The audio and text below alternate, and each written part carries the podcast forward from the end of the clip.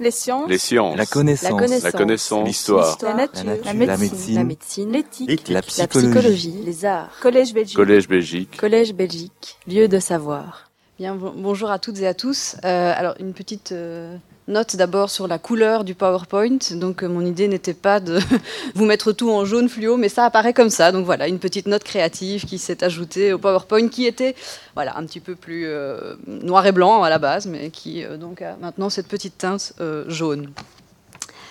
Alors, au lendemain de l'armistice, juger les responsables des crimes commis contre les civils durant l'invasion et l'occupation allemande est loin d'être une évidence. Pourtant, dès, les premiers jours de, la guerre, une commission d'enquête a été mise en place afin de recueillir des preuves attestant des violations du droit des gens. L'après-guerre, l'après-première guerre mondiale, est marquée par des expérimentations et des tentatives de justice entre guillemets internationales. Pourquoi internationales? Bien euh, par le cadre juridique mobilisé, les conventions de la Haye existent, on peut les mobiliser mais aussi parce que les acteurs impliqués sont internationaux et parce que les lieux de justice sont également internationaux à certains égards.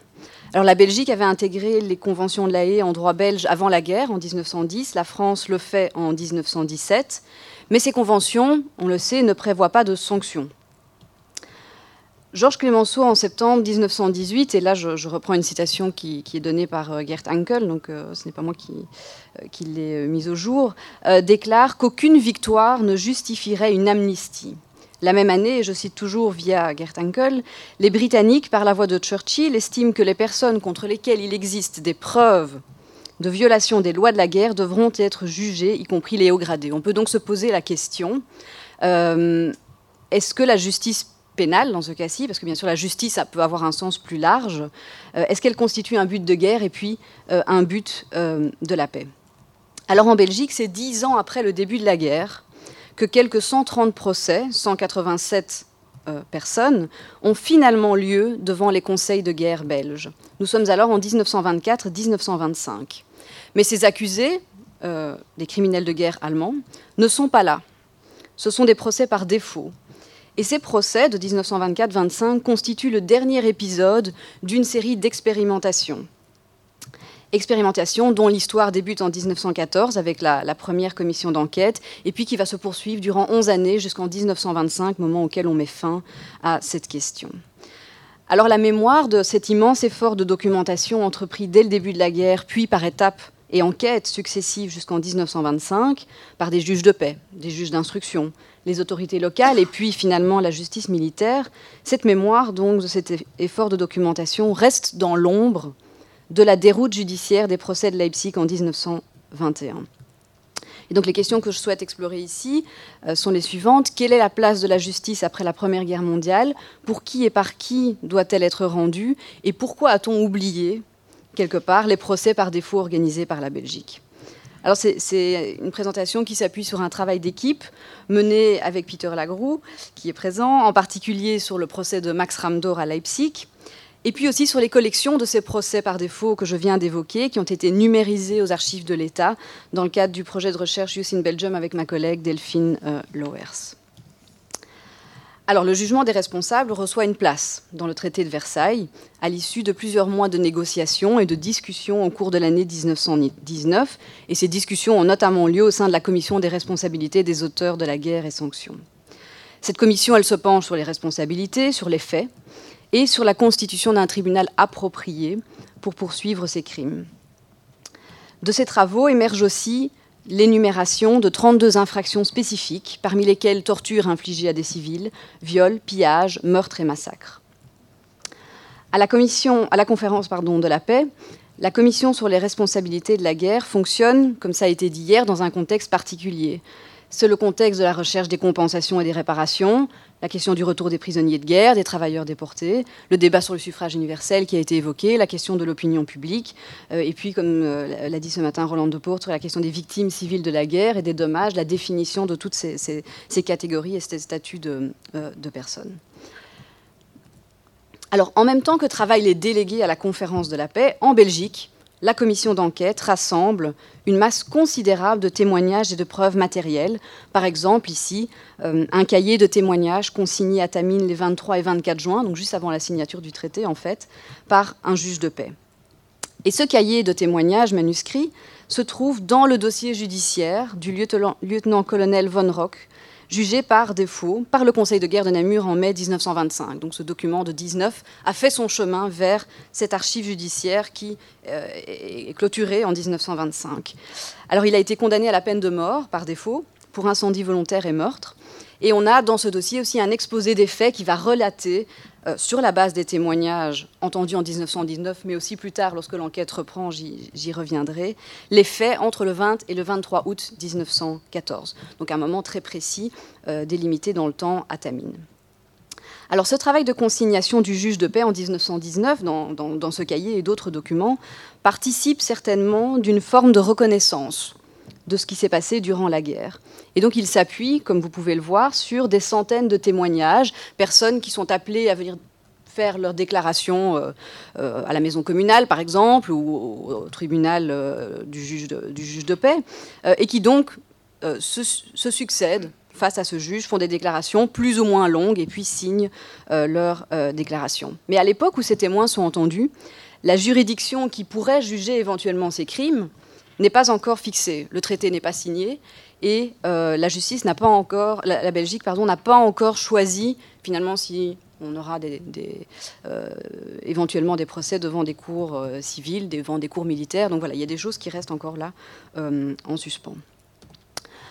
Dans le traité de Versailles, ce sont les articles 228 et 229 qui m'intéressent plus particulièrement ici et qui régissent les grandes lignes des poursuites. En plus de l'article 227, bien sûr, qui prévoyait la création d'une instance internationale pour juger le Kaiser, mais que je laisse euh, de côté ici, tribunal qui n'a jamais été mis en place, mais qui là aussi constitue en tout cas euh, euh, une idée, un projet, mais qui, qui n'aboutit pas.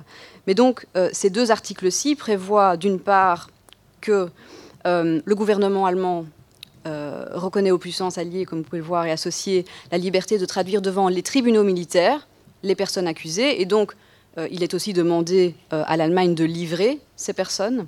Et puis l'article 229 prévoit, à titre exceptionnel, la composition de tribunaux hybrides ou mixtes avec des juges des différentes puissances alliées qui pourraient se saisir d'un dossier qui concerne en fait euh, justement par exemple la France et la Belgique, des victimes belges et françaises ou euh, une personne qui aurait agi à deux endroits différents.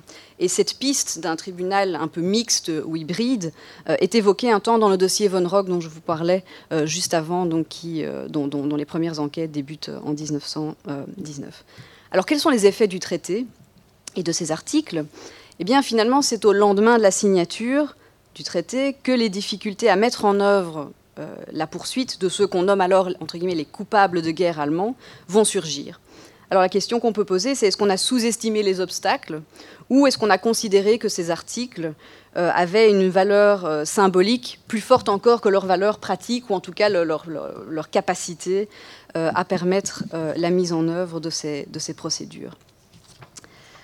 En tout cas, dans les échanges diplomatiques entre la Belgique et l'Allemagne, euh, la Belgique souligne que le peuple belge a droit à la justice, tandis que l'Allemagne indique, déjà en janvier 1920, qu'aucun soldat n'acceptera d'arrêter les coupables qui sont portés sur la future liste d'extradition, j'y viens, et que l'Allemagne ne peut livrer ses militaires à des tribunaux étrangers. Donc très très vite, en fait, les obstacles sont là, et donc l'effet du traité et la publication de la liste d'extradition en février 1920, c'est un refus tout net de l'Allemagne de procéder à la moindre extradition, refus tout net accompagné d'une proposition, celle de poursuivre les auteurs devant la Cour suprême de Leipzig. Les Alliés se concertent. En mai 1920, ils transmettent une liste de 45 cas à l'Allemagne. Ce sont des test cases, euh, des dossiers qui doivent permettre aux Allemands de prouver qu'ils sont décidés à rendre la justice. Euh, les Britanniques, les Français, les Belges dépêchent des observateurs sur place qui vont faire rapport sur ce qui se dit dans la salle d'audience, sur ce qui se dit dans la presse allemande, euh, sur ce qu'ils entendent, les bruits de couloir, les bruits euh, d'audience, et puis qui vont être en contact avec les témoins qui sont envoyés par les Français, les Britanniques et les Belges pour déposer devant la cour de Leipzig. Et ici, vous voyez une carte postale qui est envoyée par un des délégués britanniques, des observateurs euh, britanniques, et qui donc se trouve dans les archives affaires étrangères, aux archives nationales à Kew. Qui n'est pas la, le, tribunal, mais voilà, qui est une carte postale de la ville de Leipzig où ils expliquent voilà, tout s'est bien passé, les témoins sont bien arrivés, tout le monde est bien installé, tout le monde est là, euh, et nous sommes prêts pour euh, attaquer euh, le procès le lendemain. Alors le 11 juin 1921, après trois jours d'audience, les, les, observateurs belges, ils étaient trois, du procès de Max Ramdor, prennent place dans la salle d'audience pour entendre le prononcé du jugement. Et quelques jours plus tard, ils vont rendre compte de leur surprise face à ce jugement. Et ils en rendent compte dans un rapport qu'ils envoient au ministre de la Justice à Bruxelles. Alors le dossier Ramdor euh, a été délégué par les autorités belges aux autorités allemandes et il va aboutir à un acquittement retentissant. C'est ça qui suscite la surprise euh, des observateurs. Or, c'est un dossier particulier parce qu'il vise un agent de la police secrète allemande à Gramont qui, en 1917, a procédé à l'arrestation euh, d'une quinzaine d'enfants qui étaient accusés de saboter les lignes de chemin de fer, alors qu'en fait, ils dérangeaient les signaux euh, pour euh, pouvoir glaner du charbon sur les voies et qu'il n'y avait pas là, en tout cas, une intention de, nuire en tant que tel euh, au ravitaillement de l'armée allemande, ce qui est justement le récit qui va être euh, produit par, euh, Ramdor. Donc ces enfants sont enfermés, torturés, puis pour certains d'entre eux jugés en, février 1918. Et donc cette affaire est évidemment très forte puisqu'il s'agit d'enfants. C'est aussi une affaire solide parce qu'il y a des documents, parce qu'il y a eu ce jugement, et parce que on a aussi le sentiment, et ça c'est voilà, un travail qu'on fait avec euh, Peter Lagroux pour le moment sur ce procès, que même les Allemands à l'époque se disent que bon là peut-être on est allé un peu loin. Et donc il y a l'idée que c'est un dossier sur lequel éventuellement justice allemande et justice belge peuvent euh, peut-être se, rencontrer d'une certaine manière. Et donc Max Ramdor comparaît devant euh, la cour de Leipzig pour privation de liberté, blessure corporelle dans l'exercice de ses fonctions et extorsion d'aveu euh, à ses enfants. Alors ce qui est intéressant, c'est que ce procès fait l'objet d'une attention médiatique internationale. On a un journal français qui annonce le jour de l'ouverture du procès je cite, Le tribunal de Leipzig juge aujourd'hui le bourreau des enfants belges, euh, tandis qu'un journal suisse va titrer à la suite euh, du jugement leur justice, sous-entendu la justice de Leipzig, des Allemands à Leipzig.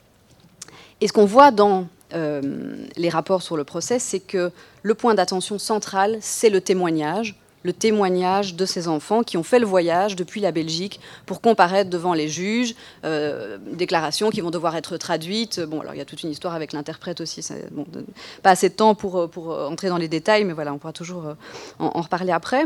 Mais donc on a d'une part souvent la presse étrangère, la presse belge, qui va relever que les dépositions des enfants étaient émouvantes, ces enfants qui avaient donc été arrêtés et torturés, alors que le jugement rendu par les trois juges, le jugement de la Cour, conclut que ces déclarations sont fantasques et en tout cas peu convaincantes.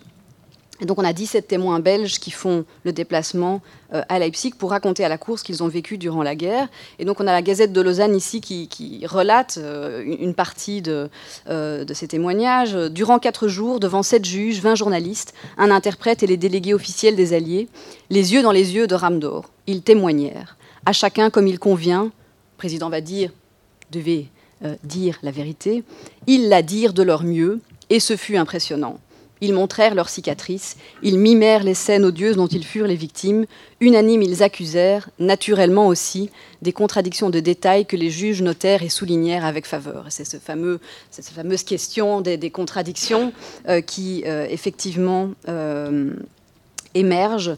Et, et, les juges allemands, en fait, reconnaissent que plus de trois ans après les faits, en fait, oui, c'est entre guillemets normal qu'il y ait des petites contradictions qui émergent sur des dates, sur euh, voilà un nombre de jours, sur euh, des choses comme ça. Et pourtant, ils vont, euh, ils vont reconnaître, ils, vont, ils, ne vont pas reconnaître, et en tout cas estimer que ces témoignages sont convaincants.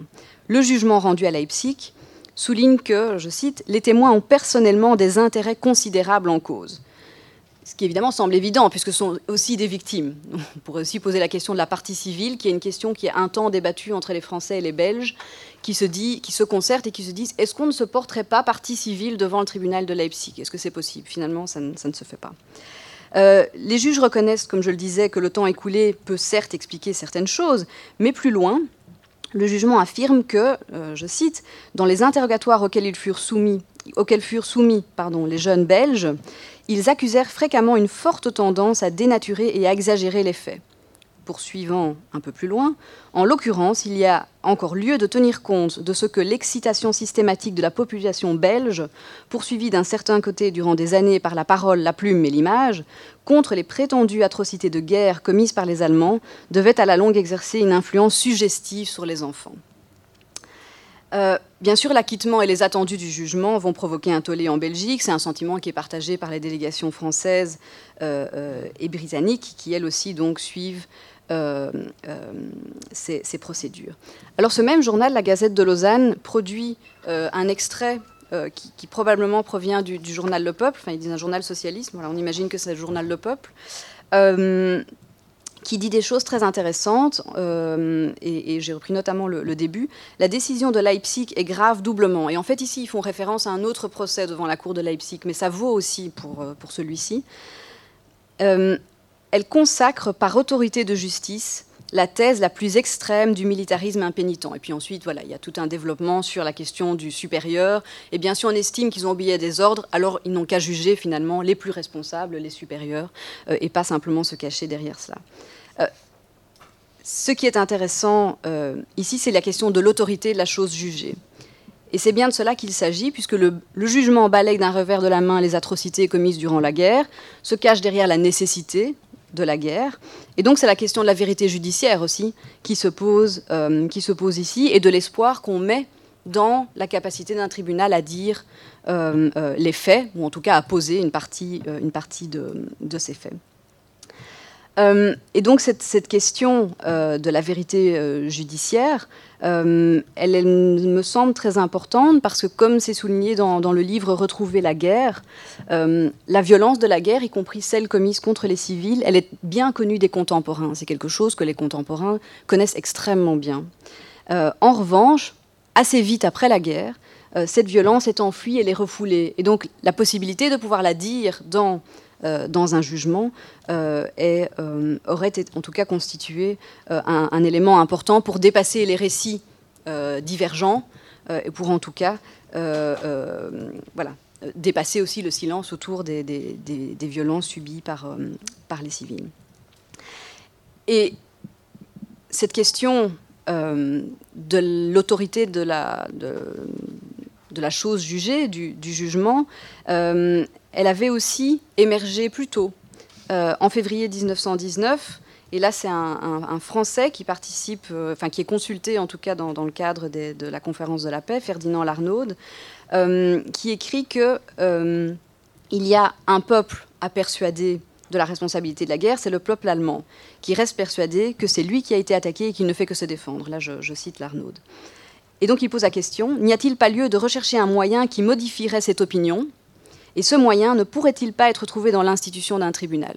Donc là encore, on voit le tribunal comme un éventuel, lieu de constitution de ce récit, voire un lieu qui pourrait carrément, finalement, faire évoluer euh, l'opinion publique euh, allemande. Bien sûr, il pose la question de façon très très frontale en disant c'est toute la faute aux Allemands, et voilà, on est en février 1919, mais, c'est intéressant en, tant que tel. Euh, autre élément qui, qui montre aussi, je dirais, l'importance accordée euh, euh, au, procès en tant que tel, c'est cette note euh, des témoins dans le procès de Muller. Alors si je le mets entre guillemets, c'est parce que c'est signé comme cela, donc ils se considèrent comme un collectif, les témoins du procès Muller, un dossier britannique jugé à Leipzig également, qui écrivent aux autorités judiciaires britanniques, qui sont totalement mécontents, mais qui ne disent pas, voilà, la justice, ça ne sert à rien, mais qui disent, est-ce que finalement, on ne pourrait pas trouver une autre cour qui pourrait rendre justice à nos témoignages et reprendre cette affaire. Donc là encore, le tribunal reste en tout cas une option euh, importante.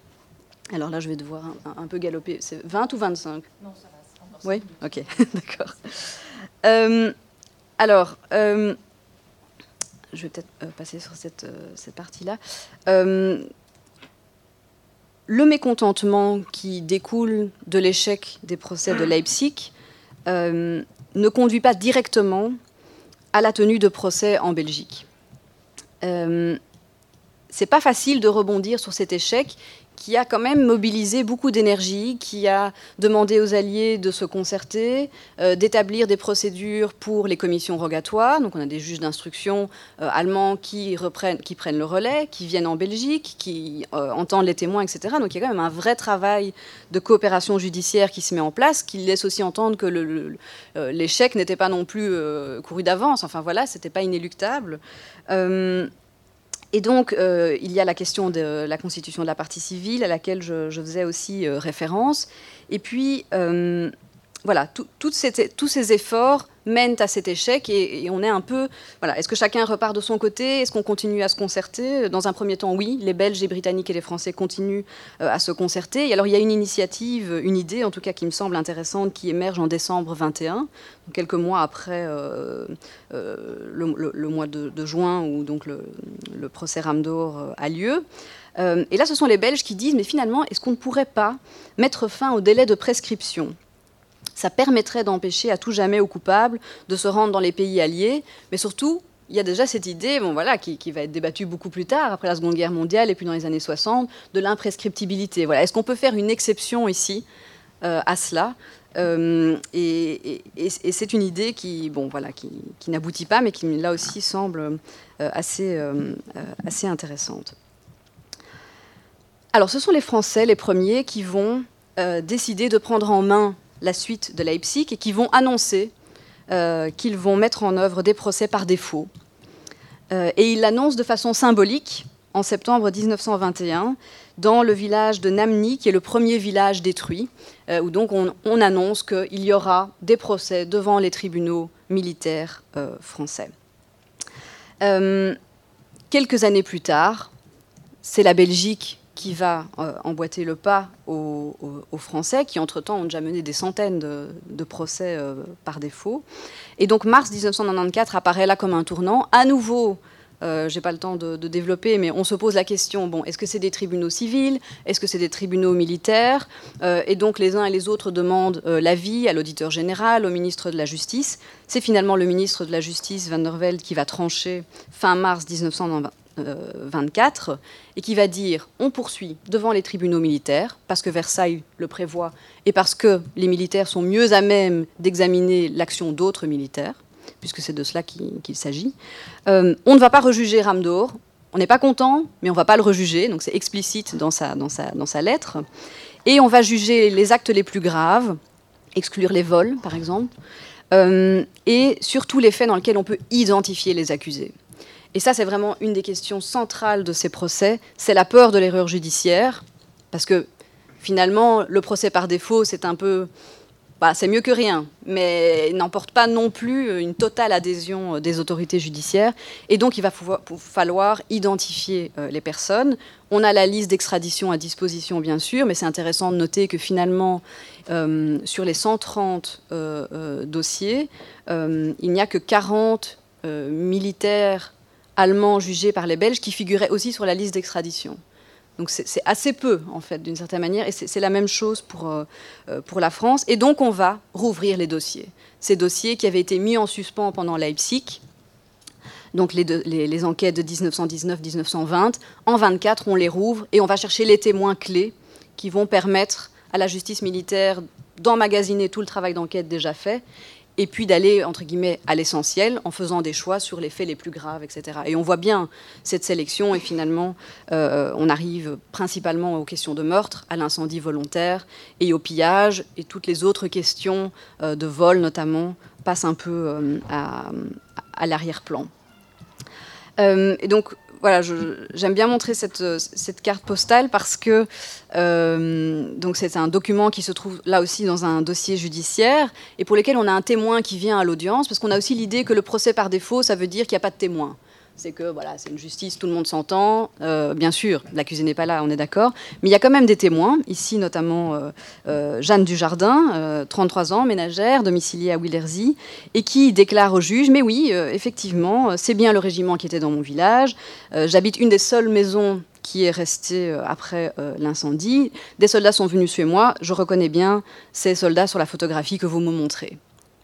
Alors, dit que vous me montrez. Or, si on lit le dossier, c'est elle qui a donné la photo aux enquêteurs en 1919, qu'elle avait gardé depuis 1914 parce qu'elle l'avait trouvé dans une grange. Et donc elle dit oui, vous me, vous montrez, mais si on voilà, c'est en lisant le dossier qu'on se rend compte qu'en fait c'est un peu elle qui est à la base de cette chaîne qui commence en 14, euh, le, dossier, le document remis en 19, et puis finalement en 25, il est montré à l'audience et elle confirme que c'est bien de ces personnes-là qui, euh, qui s'agit. Donc, euh, certes, euh, une, je, vais, conclure, euh, une, comment dire, une déception suite au procès de Leipzig et des procès de Leipzig qui font de l'ombre à ce qui s'est passé après et à toutes ces autres tentatives. Finalement, c'est un moment de cristallisation qui fait un peu oublier toutes les autres formes d'expérimentation euh, judiciaire qui sont mises en place euh, à ce, à ce moment-là. Euh, formes d'expérimentation judiciaire qui permettent aussi un peu de nuancer le modèle d'une voilà, criminalisation ou culpabilité collective après la Première Guerre mondiale et culpabilité individuelle avec Nuremberg après la Deuxième Guerre mondiale. On voit que c'est quand même un peu plus nuancé ça. Enfin voilà, c'est un, un, modèle de Jerry Simpson qui par ailleurs est plus nuancé aussi que ce que, ce que je dis. Mais voilà, en tout cas, on, voit que ces archives apportent quand même un, nouveau un nouveau regard, un nouveau regard là-dessus. Et puis, euh, finalement, on se rend compte que la période qui suit la, Première Guerre mondiale euh, peut être considérée, alors c'est anachronique bien sûr, mais comme une période de, justice un peu transitionnelle, avec tout ce qu'elle implique de décisions ad hoc face à des obstacles, à des difficultés, à des questions qui se posent euh, pour la première fois. enfin, pourquoi est-ce que finalement on a oublié ces procès? Ne sont pas entrés dans la mémoire collective ni dans la mémoire judiciaire. en tout cas, c'est ce que montrent les, résultats pour le moment. Alors, c'est une recherche en cours, peut-être qu'on va se, dédire là-dessus. Euh, une explication, c'est que ces archives ont disparu. Elles ont disparu en 1940 car elles ont été saisies par les autorités allemandes qui ont spécifiquement ciblé toutes les décisions de 1924 et 1925 puisqu'en 25, le Conseil des ministres dit bon, voilà, on va, s'arrêter, on va arrêter de, juger par défaut, c'est une autre période qui, commence. Euh, donc ces archives atterrissent à la fin de la Seconde Guerre mondiale à Berlin, et puis l'armée rouge arrive à Berlin et se saisit à son tour de ces archives comme butin de guerre, et c'est seulement au début des années 2000 que ces archives reviennent euh, en Belgique. Donc ces archives judiciaires des procès de 1924-25. Euh, donc est-ce que c'est la raison de l'oubli? Oui, mais en même temps, elles étaient là durant l'entre-deux-guerres. Donc euh, voilà, là, il y a encore des choses qu'on doit creuser aussi par rapport à la réception de, ces procès par défaut au sein de la population. Et voilà, pour boucler la boucle, vérité judiciaire, vérité historique, point d'interrogation. Et eh bien voilà, là je pense que c'est effectivement un, travail sur des sources extrêmement riches et, fascinantes euh, qui reste à faire euh, et qu'on est en train de, déblayer. Mais donc ces archives sont aussi disponibles en ligne, donc chacun peut y accéder sur la base de données de la Cour pénale internationale. Une grande partie, en tout cas, déjà euh, s'y trouve. Donc voilà, je vous invite à y jeter un coup d'œil. Merci pour votre attention. Les sciences. La connaissance. La connaissance. L'histoire. La, nature. La, médecine. L'éthique. La, psychologie. Les arts. Collège Belgique. Collège Belgique. Collège Belgique. Lieu de savoir.